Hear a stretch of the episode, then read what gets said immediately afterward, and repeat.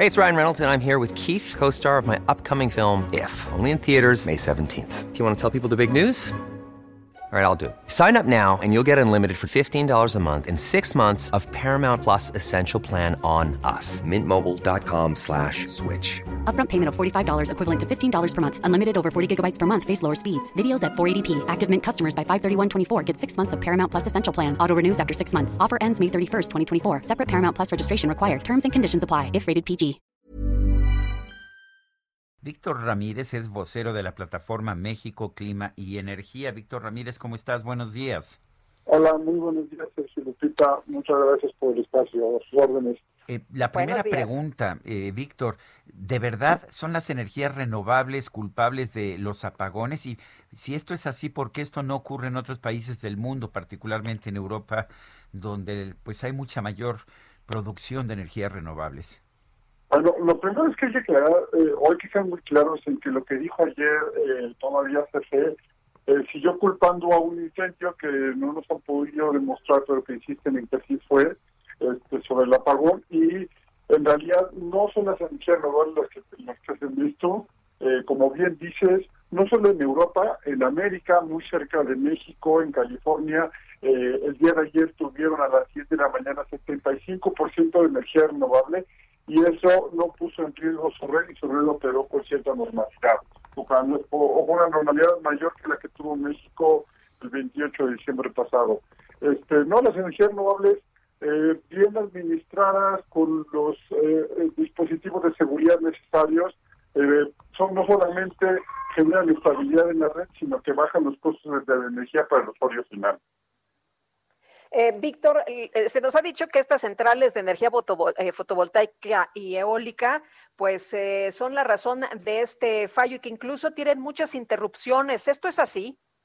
A ver, las energías renovables generan cuando hay el recurso necesario para que generen. Si hay sol, podemos tener energía solar y si hay viento, podemos este, tener energía eólica. Cuando ellas no cuando no hay sol o no hay vientos suficientes, obviamente estas no operan y entonces tienen que operar otro tipo de plantas que le llaman eh, firmes eh, y que son básicamente a base de combustibles o por ejemplo la hidroeléctrica.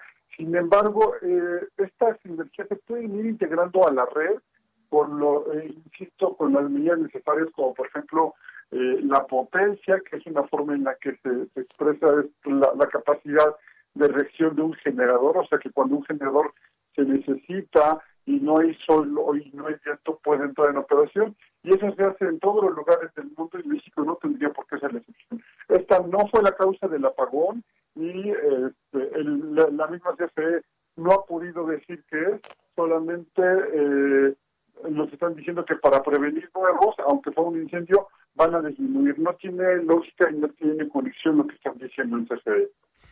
Eh, eh, ¿qué, ¿Cuál sería la explicación de lo que pasó? Lo que sabemos es que hay apagones en todo el mundo, no tan frecuentes como en México, pero hay apagones en todo el mundo. ¿Cuáles pueden ser las causas en este caso? Yo creo que la, cosa más probable es que haya habido una falla en el equipo de transmisión. ¿Cuál fue esa, esa falla? Eso es lo que nos tendría que decir este, la propia CFE, pudo haber caído una línea. Eh, no, no hay una explicación clara pero este puede ser la caída de una línea, la, eh, el daño físico de alguna línea, algún transformador o alguna parte de, la línea que haya tenido un fallo, es, es, probable. ¿Cuál fue la falla? Eh, insisto, solamente el CFE podrá saberlo o una investigación independiente que creo que dadas las condiciones eh, es lo que ahora necesitamos. una investigación que no sea de la propia CFE porque CFE hasta presentó un documento apócrifo que ayer ya aceptaron que que, es, que es ¿no? Apócrifo. Oye, el presidente dice que no volverá a ocurrir este tipo de apagones. Él señala que, pues esto de una manera que lo vemos muy seguro, muy contundente, y que los que han estado atentos a este tema es que están a favor de la privatización. Te quiero preguntar, Víctor, ¿es terrible privatizar como pues lo han hecho otras partes del mundo? ¿De qué manera ha afectado el tener energías renovables a otros países? A ver, lo primero que hay que decir es que eh, la participación privada debería de ser completamente normal y la participación privada se da en generación y en suministro. pero en transmisión el único que tiene eh, poder, el único que participa en este momento en México es, CFE. Y si hubo un problema en transmisión, eso significa que hubo un problema en CFE, no en los privados.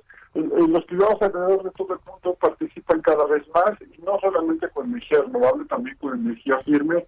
En México también tenemos generadores de ciclos combinados, por ejemplo, que, le dan seguridad a la red, que le dan respaldo a la red, y, los tenemos privados desde hace algún tiempo y con la reforma se siguen eh, sumando también eh, generadores de este tipo. Es, perfectamente normal, las redes eléctricas descentralizando en el mundo y esto no es malo y al contrario, si tienes un ambiente de competencia bien propiciado, tenderá a generar costos más bajos porque eh, pues, al, competir las empresas tienen que, ofrecer energía más bajo costo para poder ser despachadas. Y México no es la excepción. La reforma nos permitió tener subastas en las que eh, privados participaban por tener contratos de largo plazo con CFE para vender energía y logramos costos que fueron récord a nivel mundial de costo de energía eléctrica más bajo del mundo. Eh, Víctor, el año pasado, el 2019 más bien, el año antepasado, hubo también apagones en la península de Yucatán. También la Comisión Federal de Electricidad y Manuel Bartlett culparon a las energías renovables y una quema de pastizales en particular fue lo que hicieron. Eh, ¿Fueron realmente, la información que tenemos es que fueron quemas de pastizales también los causantes de ese problema o fue una saturación de las líneas de transmisión? Eh, en el caso particular de Yucatán es un poco especial. Yucatán eh, genera muy poca energía, o la península de Yucatán genera muy poca energía eh, respecto a, lo que consume. Entonces el resto de energía se tiene que traer mediante líneas de transmisión de la zona oriental del país, este, Oaxaca, Chiapas. lo que está sucediendo en la península es que hay está en un riesgo constante porque tiene que traer mucha energía de la zona oriental y no han reforzado las líneas de transmisión, este, algo que debería de ser CFDI, en lo que debería de estar eh, abocado ahorita. Eh, y en ese entonces sí dijeron que había sido una quema de, de, caña, de algunos cantidades de, caña. La realidad es que debajo de las líneas de transmisión, eh, hace de transmisión debería de estar dando mantenimiento y evitar que estos incendios sucedan. Pero tenemos décadas y tiene eh, siglos que se hacen quemas en México y no sé por qué hasta ahora sí están dando apagones que en décadas anteriores no. Eso habrá que, cuestionarlo, algo no se está haciendo, algo se está dejando de hacer, que genera todavía más riesgos a la red eléctrica, ¿no? Bueno, Víctor Ramírez, muchas gracias por hablar con nosotros. Sergio Lupita, muchísimas gracias, que tengan eh, buen día y feliz año. Igualmente para ti, Víctor, muy buenos días. Ever catch yourself eating the same flavorless dinner three days in a row? Dreaming of something better? Well, HelloFresh is your guilt-free dream come true, baby. It's me, Gigi Palmer.